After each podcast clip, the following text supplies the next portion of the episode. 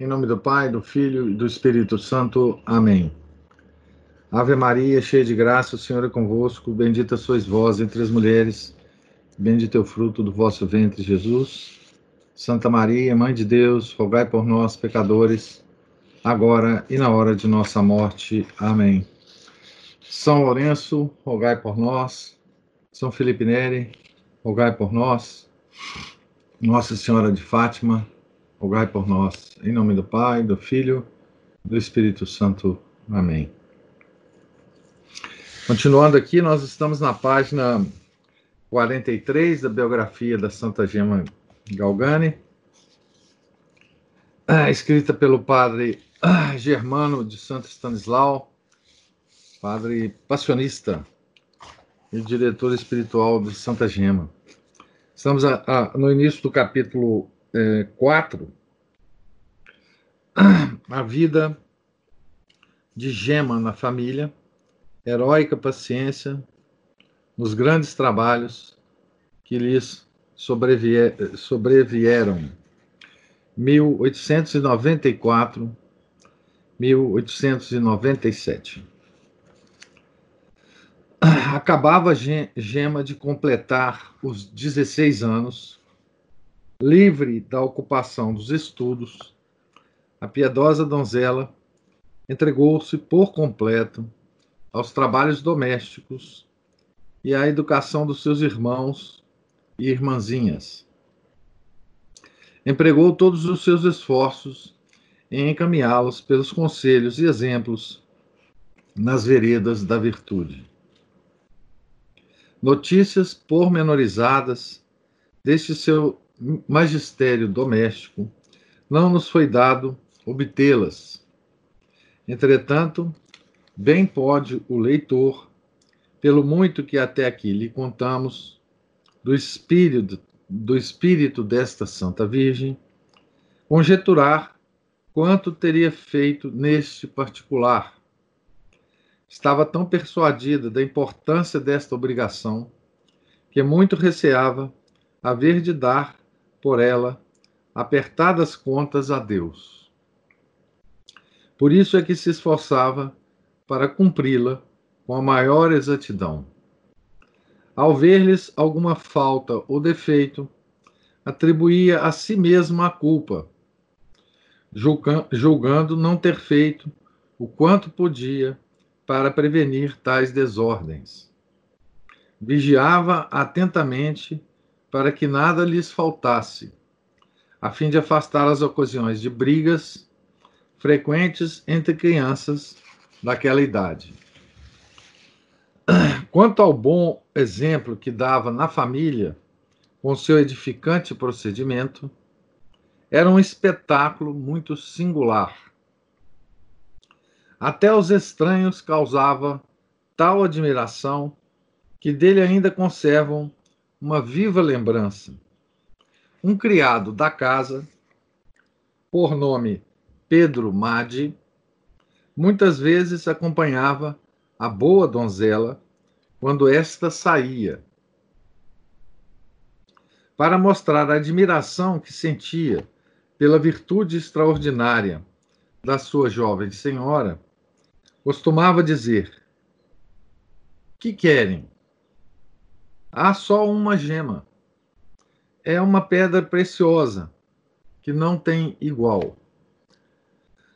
Aqui o padre o padre Germano escreve essa biografia é, uns três ou quatro anos depois que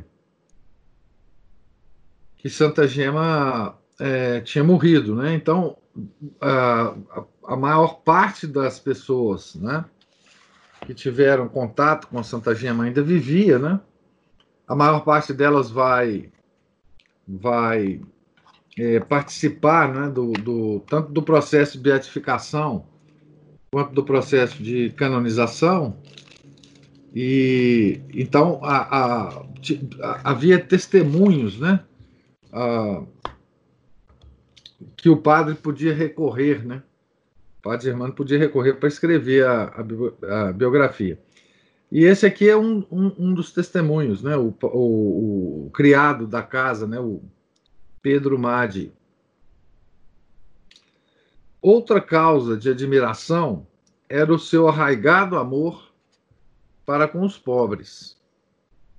Ela mesma dava testemunho disso quando dizia, na sua profunda humildade, que no meio de tantos defeitos e misérias de espírito, só uma boa qualidade lhe ficava, e era caridade para com os pobrezinhos.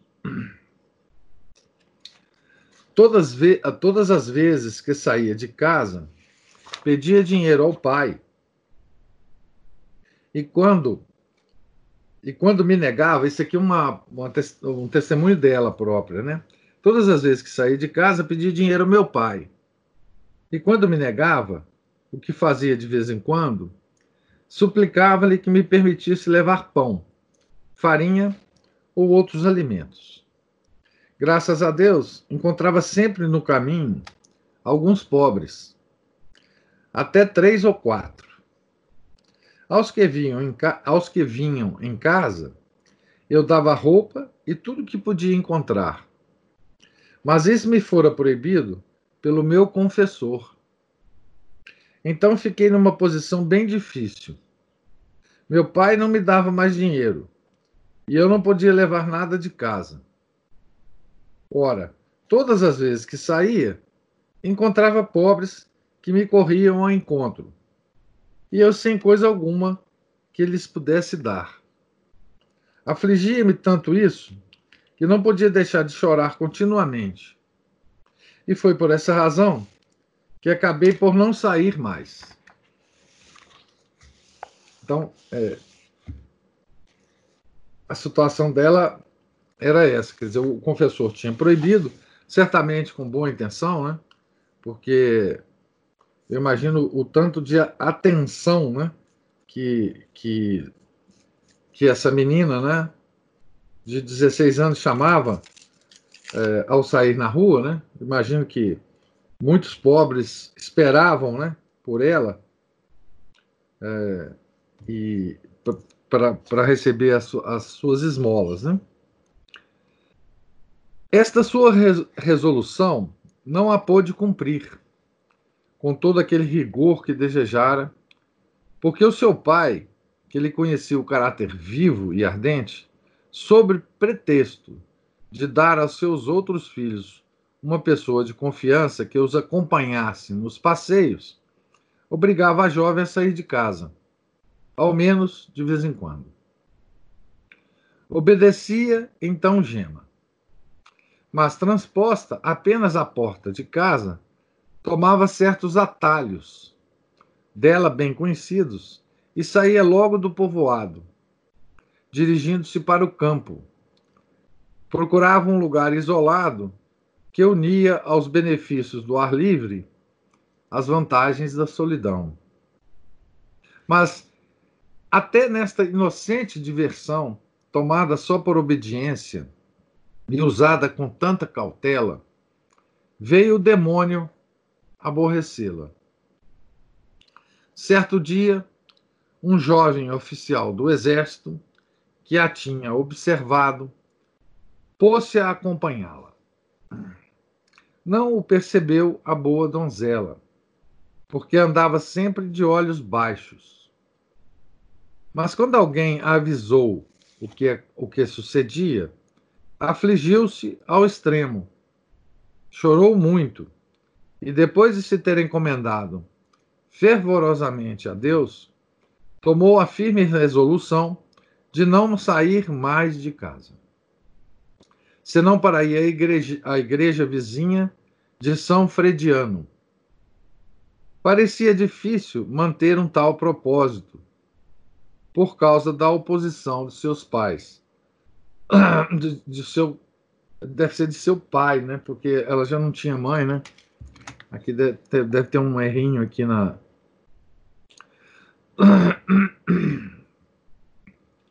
Mas tão bem ela soube dispor as coisas que o conseguiu quase completamente. E assim, foi no retiro do lar doméstico que se aperfeiçoaram as virtudes e se acendeu o fervor deste anjo. Julgando-se muito deficiente na virtude, punha todo o seu cuidado em estimular-se no caminho da perfeição. Gema, repetia ela constantemente, deve mudar e entregar-se a Deus. Então ela se achava uma grande uh, pecadora, né? Ela vai repetir isso muitas vezes. Para crescer no fervor, sabia aproveitar-se de tudo, das solenidades da igreja, da beleza da natureza, da sucessão das estações e até dos brinquedos e divertimentos, aos quais por vezes se entregava como a inocentes passatempos. Então aqui é, é aquela coisa de de ver na natureza, né, ver nas coisas criadas a, a glória do Criador. Né? Então, natureza, sucessão das estações, né? então, tudo para dar glória a Deus, né? as, as festas nas igre na igreja, enfim.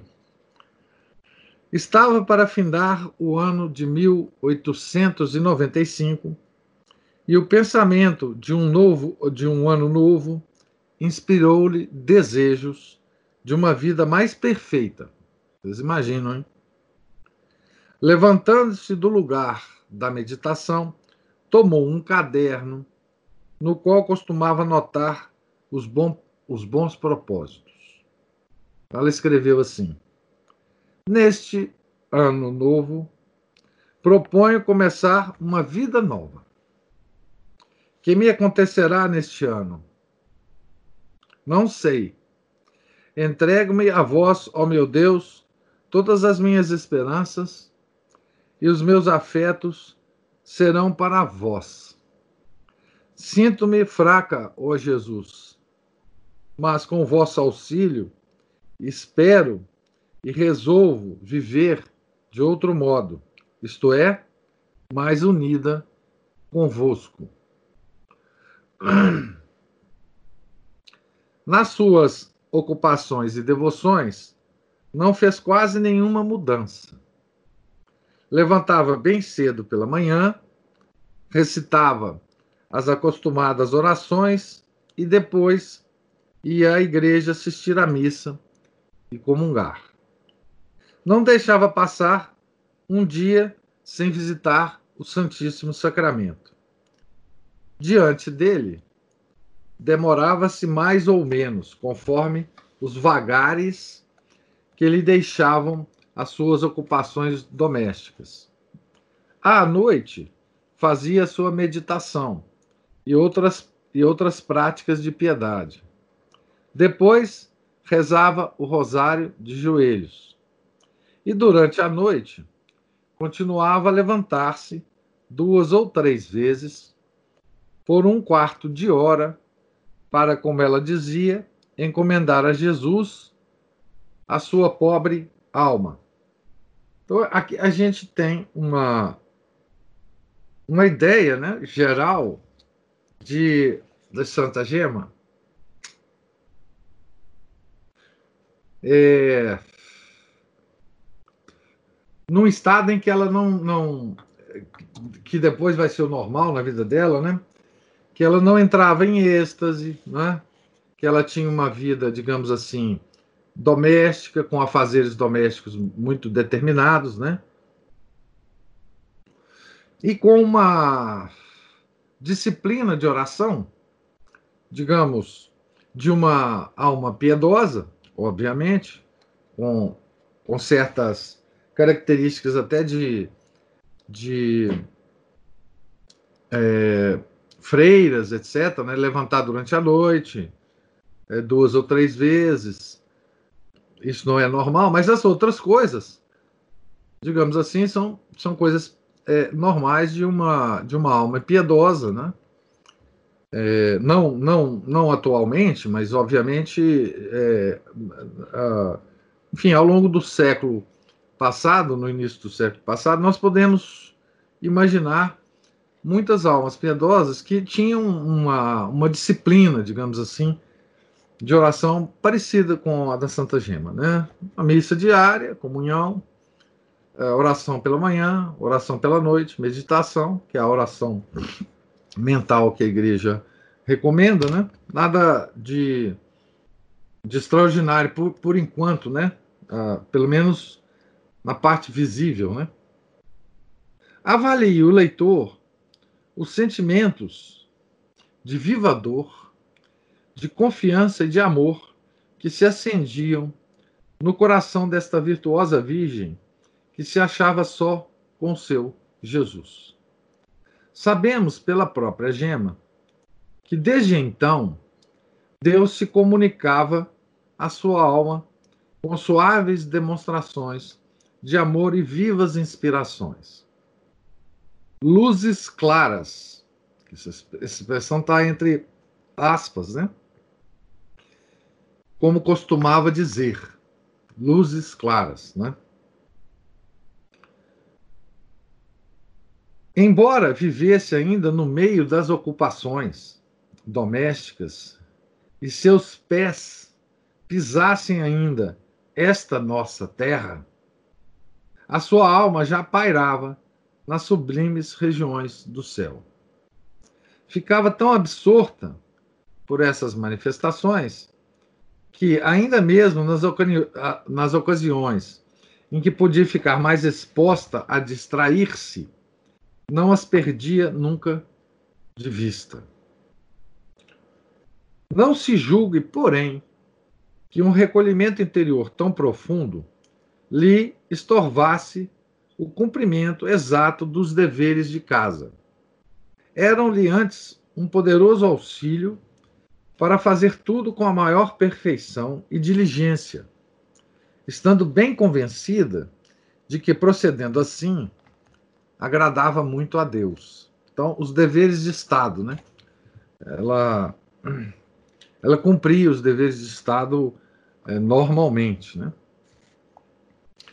Para desprender cada vez mais o coração desta sua esposa de todas as coisas terrenas e afeiçoá-lo a si, de tal sorte que não achasse alegria em nenhuma outra coisa, serviu-se o Senhor do seguinte meio extraordinário na época em que chegamos nesta história, isto é, no ano de 1895. Então vamos lá. Recebera ela um presente de um familiar, um relógio numa corrente de ouro. Para agradar à pessoa que lhe fez tamanha gentileza, julgou conveniente pendurá-lo ao pescoço ao menos uma vez em que saísse de casa. Pois bem, quando voltou, ao tirar aquela joia, pareceu-lhe ver o seu anjo da guarda, que lhe lançava um olhar severo e dizia: Os ornatos preciosos que deve usar a esposa de um rei crucificado não podem ser senão a cruz e os espinhos. Ah, aqui tem uma nota desse ah, comentador aqui, feitor de notas aqui, dizendo assim: aqui, aqui aparece o primeiro sinal do magistério espiritual que o santo anjo da guarda de Santa Gema veio posteriormente a exercer em sua vida espiritual.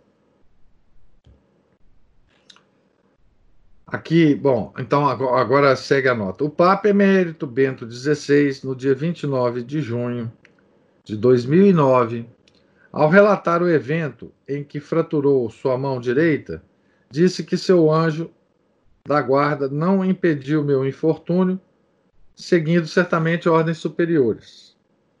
Talvez o Senhor quisesse me ensinar a ter mais paciência e humildade, dar-me mais tempo para oração e para meditação. É uma citação de Bento XVI aqui.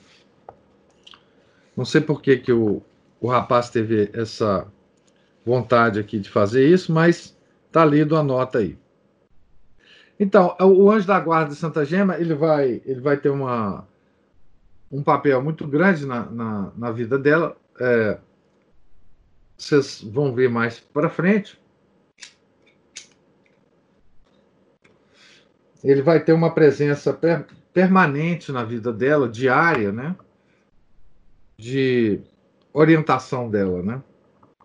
E essas brigas que ela essas chamadas de atenção que o anjo da guarda é, fez com ela aqui vai, vai se tornar uma coisa mais ou menos é, permanente. Né? Depois que ele falou isso para ela, ele desapareceu. Né?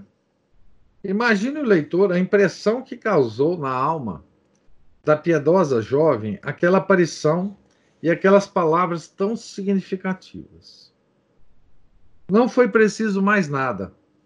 Repeliu de si, com desprezo, o relógio e a corrente. Depois, reparando que trazia no dedo um anel, tirou-o também.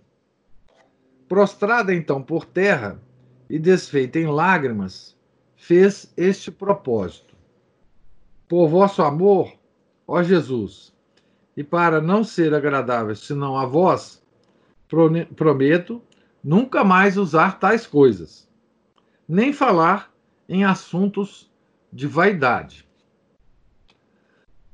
Esse é o propósito, né? Cumpriu esta promessa em todo o resto de sua vida. E desde e deste dia em diante não quis mais saber de modas nem de enfeites. É esta a primeira notícia que achamos nas memórias de Gema das aparições angélicas. Depois tornaram-se elas muito frequentes e até cotidianas, como adiante veremos. Mas não foram só os anjos que lhe apareceram frequentemente. O próprio Rei dos Anjos, Jesus Cristo, designou-se, desde aquele tempo, a fazer-lhes a fazer-lhe amorosas visitas. Segundo ela mesma confiou ingenuamente a seu diretor, quer dizer, o autor do livro aqui, né? Palavras então de Santa Gema. Jesus, apesar de eu ser tão má, vinha visitar-me e dizer-me tantas coisas.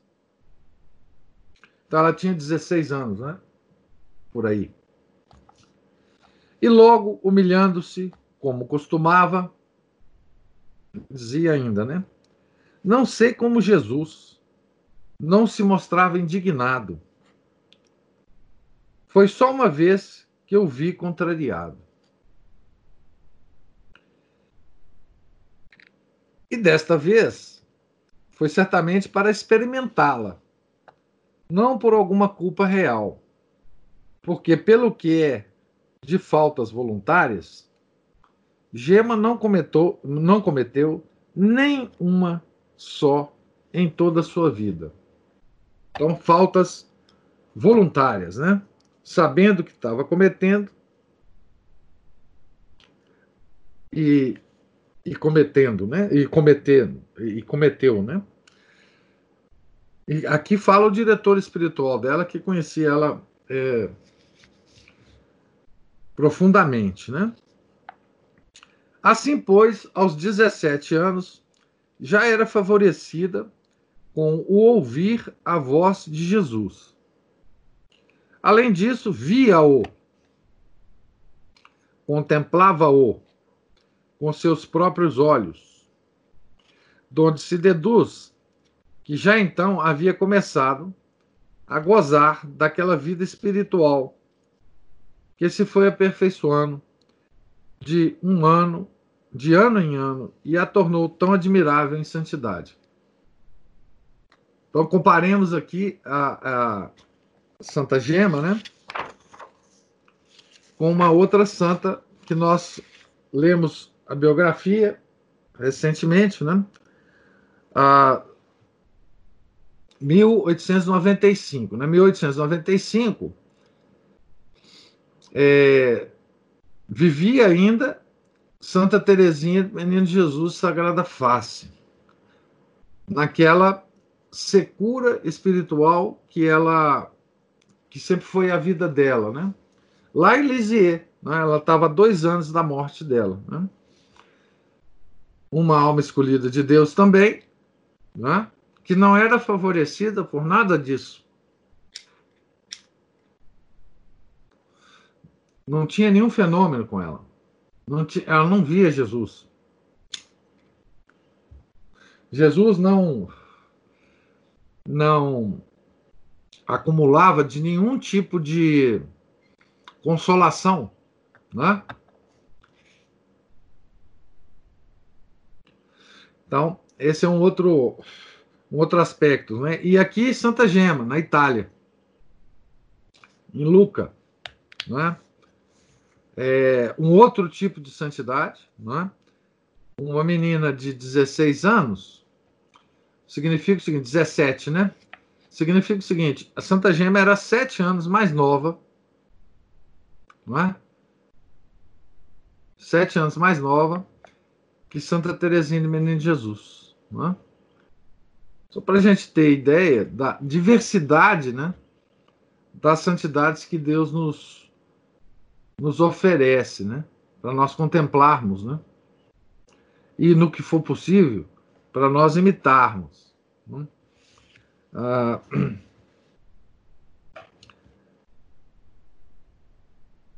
não quero é, dizer com isso que a santidade, e aqui o padre Germano vai, vai mencionar né, alguma coisa disso que eu falei.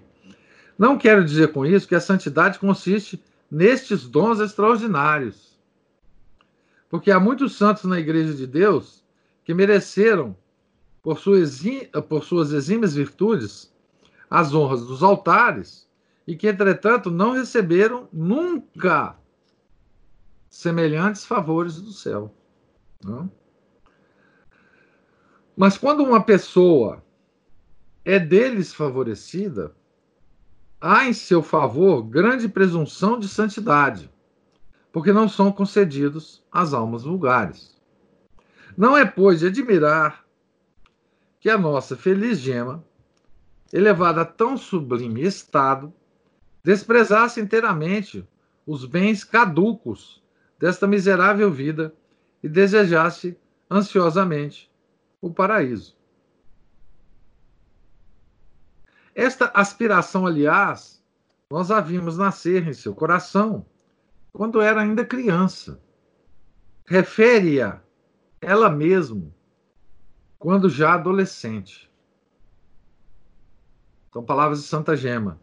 Desde o momento em que minha mãe me inspirou o amor do céu, desejei-o sempre. E se Deus me tivesse deixado a escolha, eu me teria desprendido do corpo e voado para lá. Todas as vezes que tinha febre ou qualquer outro incômodo, era para mim uma consolação pelo contrário, sofria grande dor quando, após alguma doença, sentia voltar as minhas forças. Houve um dia em que, depois da comunhão, perguntei a Jesus por que não me levava para o céu. Filha, respondeu-me, é porque durante a tua vida eu te quero dar muitas ocasiões de maior merecimento redobrando, redobrando em ti o desejo do céu e fazendo-te suportar com paciência esta vida.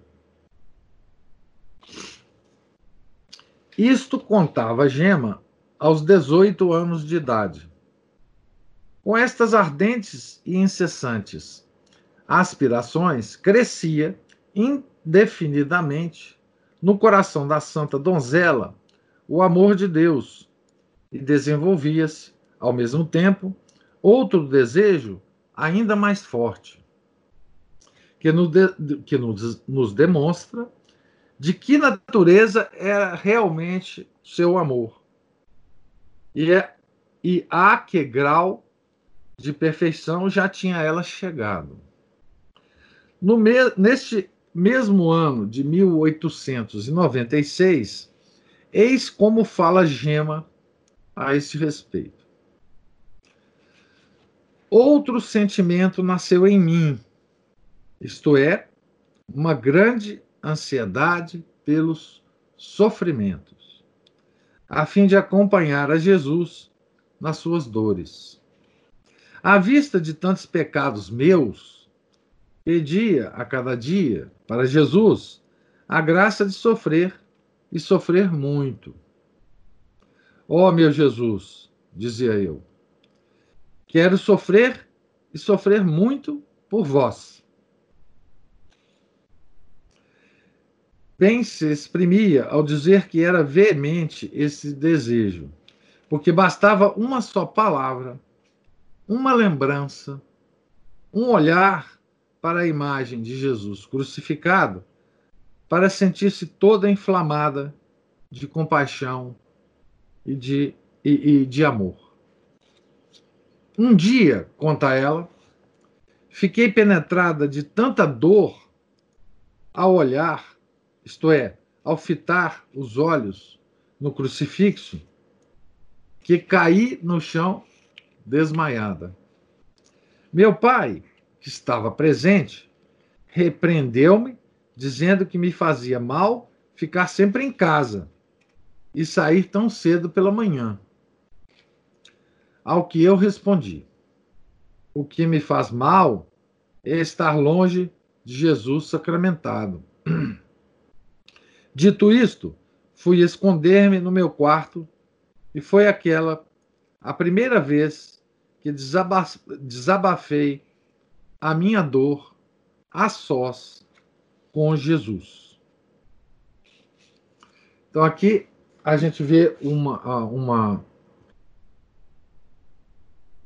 uma situação né, que aconteceu já que acontece com, com outros santos na igreja, né? É, que é a contemplação é, do crucifixo, né? E, e, e os efeitos que isso causa no, na, na, nos santos, né? Ah, muitos santos exibiram essas essas situações, né? São Felipe Neri, por exemplo, não podia normalmente olhar é, para o crucifixo, né? Ele, ele, ele se habituou a, a, a não, a, nas situações normais, né, a não olhar para os crucifixos, porque ele também ele entrava em êxtase e, e tudo mais, né? E, e, esse é um grau de, de, de, de intimidade com, com Nosso Senhor e de entendimento da paixão do Nosso Senhor, né? Que é que é muito, muito alto, né? É, esse, esse grau é, de santidade é, de fato, esse grau de sensibilidade, não de santidade, né? de sensibilidade para com o sofrimento do Nosso Senhor, é, é, se dá num, num, grau elevado né? em certos santos. Né? Embora não o diga ela, é muito provável que nessa hora Jesus lhe estivesse visivelmente presente, como em tantas outras ocasiões. Para manter e tornar eficazes essas resoluções, acrescentava: proponho, pois, fazer as orações com maior devoção e comungar mais frequentemente. Meu Jesus, quero sofrer muito por vós, sempre com oração nos lábios depois, como que refletindo sobre seus propósitos e considerando a fragilidade humana, exclamava: Cai muitas vezes aquele que muitas vezes propõe, Que será daquele que raramente propõe?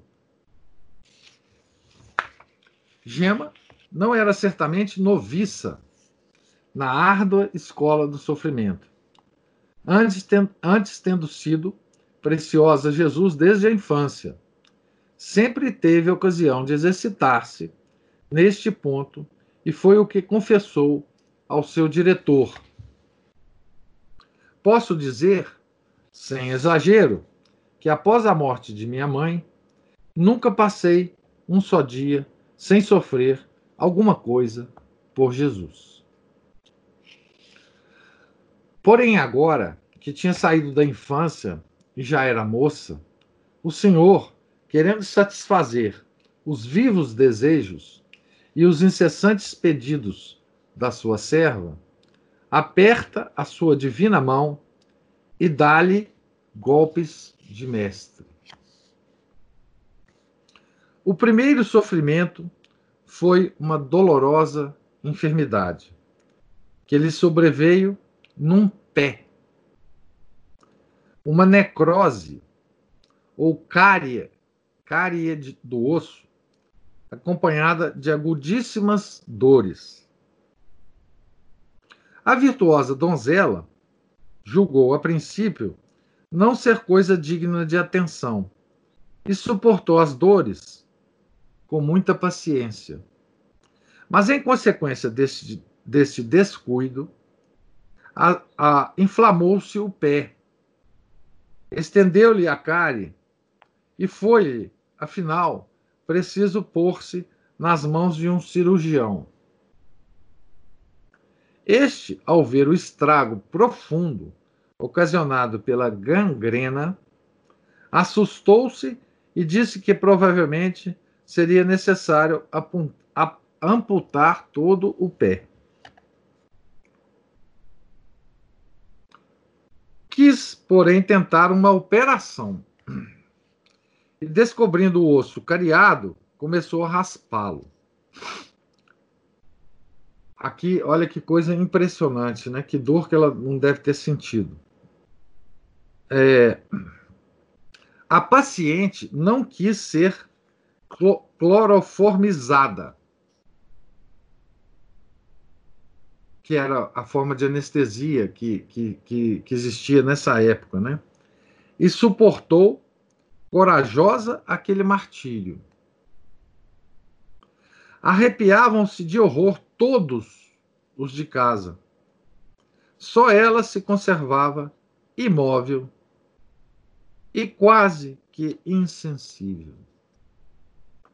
Escaparam-lhe, é verdade, alguns gemidos, quando a operação era mais dolorosa. Mas, ao olhar para a imagem do seu Jesus crucificado, acalmava-se logo, pedindo-lhe perdão daquela fraqueza. Vocês imaginam uma pessoa sendo uh, operada, né? Uh, o osso do pé sendo raspado por um cirurgião, tá certo? E a pessoa sem nenhuma anestesia. E ainda quando ela gemia, ela pedia perdão a Nosso Senhor pela fraqueza dela. Assim, para usar das suas palavras, depois de ter sido importunado tanto tempo para que lhe mandasse algum sofrimento, quis Jesus consolá-la. Porém, sobrava-lhe ainda muito no amargo cálice da, da sua paixão para satisfazer a sede daquela alma justa, depois de libertada daquele primeiro sofrimento corporal. Então, os sofrimentos de Santa Gema serão maiores do que esses, né?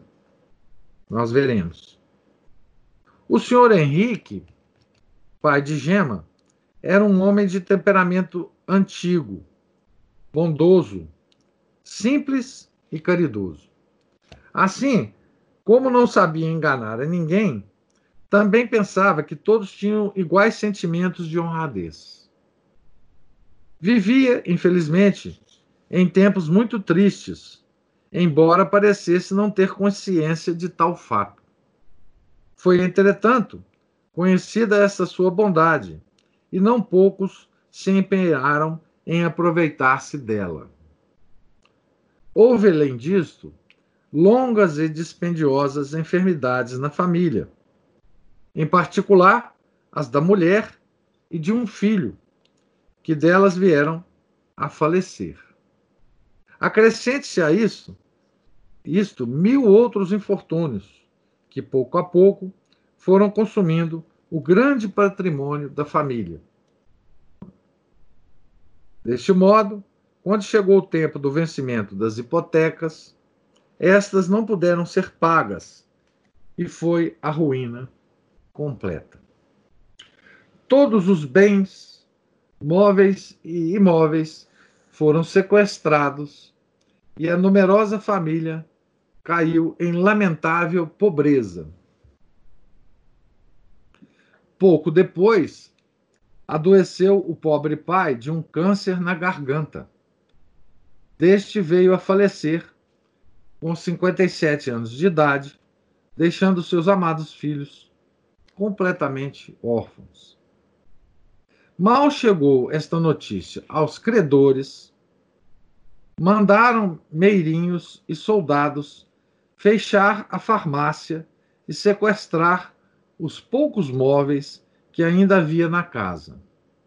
E então ficaram reduzidos à mais desamparada penúria. Não parece ao leitor ver passar diante de seus olhos uma cópia fiel da história do Santo Jó, como conta a Sagrada Escritura?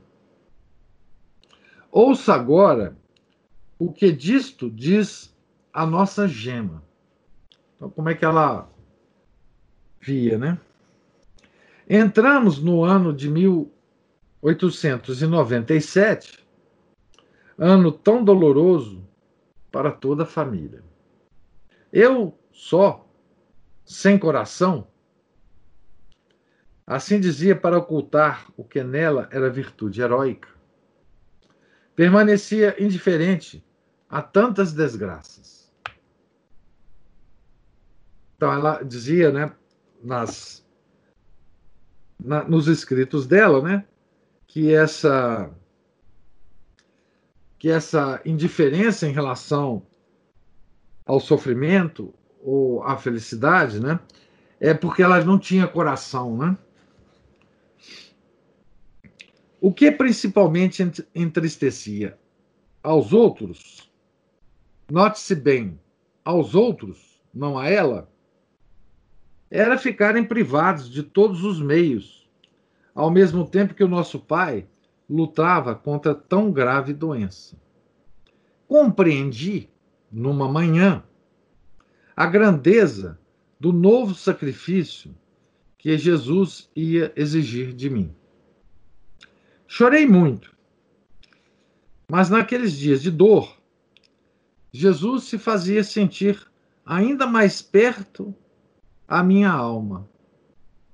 Depois, ao ver meu pai tão resignado a morrer, deu-me tão grande força que suportei a acerba desgraça com bastante tranquilidade. No dia em que ele faleceu, Jesus proibiu que me entregasse a prantos inúteis. Então, vocês veem que aqui, só antes de terminar a citação de Santa Gema, né? Aqui ela já se comunicava permanentemente com Nosso Senhor, né? Comunicação sensível, né? Que eu quero dizer. Então, é, nessa frase a gente percebe muito bem, né? É, no dia em que ele faleceu, o pai dela, né? Jesus proibiu que me entregasse a prantos inúteis. Então, a, a comunicação era direta, né?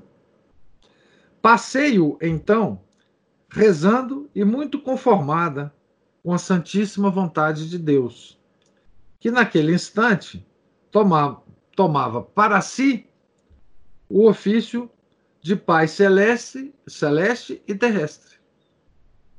Depois da morte de meu pai, achamos-nos sem coisa alguma.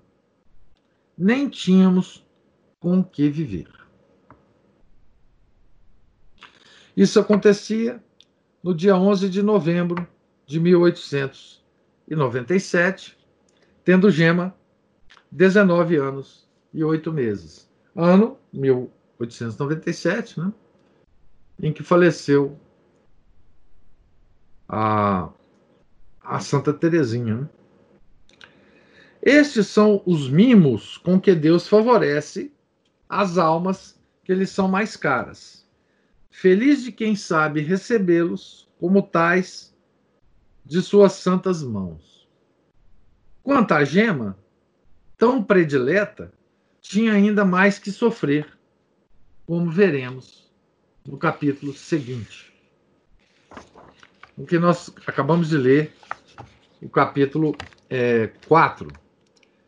E passaremos a, a, ler o capítulo 5, só que não hoje, porque o capítulo 5 é grande e a gente tem que uh, calcular aqui as nossas paradas, né, para que elas não sejam, é, não aconteçam no, no, no, meio dos capítulos. Embora nessa leitura aqui talvez a gente vá parar, né, é, no meio de um, de, um, de um capítulo aqui, mas por enquanto vamos é, calculando assim as nossas leituras, né. Então nós começaremos amanhã a leitura do capítulo 5, né, que é a vida da Santa Gema nos próximos dois anos, né, de 1897 a 1899.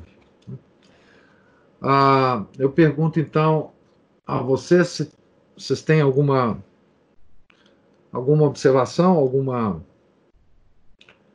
é, pergunta sobre a leitura de hoje, né, que foi a do capítulo 4. Estamos agora no, na página 51 da, da nossa biografia. Então, não tendo observação, é, Deus lhes pague a, a, paciência e a generosidade de vocês me escutarem. É, tenham todos um, um santo dia. E até amanhã, se Deus quiser, né? Em nome do Pai, do Filho e do Espírito Santo. Amém. Ave Maria, cheia de graça, o Senhor é convosco. Bendita sois vós entre as mulheres, e bendito é o fruto do vosso ventre, Jesus. Santa Maria, Mãe de Deus, rogai por nós, pecadores, agora e na hora de nossa morte. Amém. Santa Gema Galgani, rogai por nós. São Lourenço, Marte, rogai por nós. São Felipe Neri, rogai por nós. Nossa Senhora de Fátima, rogai por nós. Em nome do Pai, do Filho e do Espírito Santo. Amém.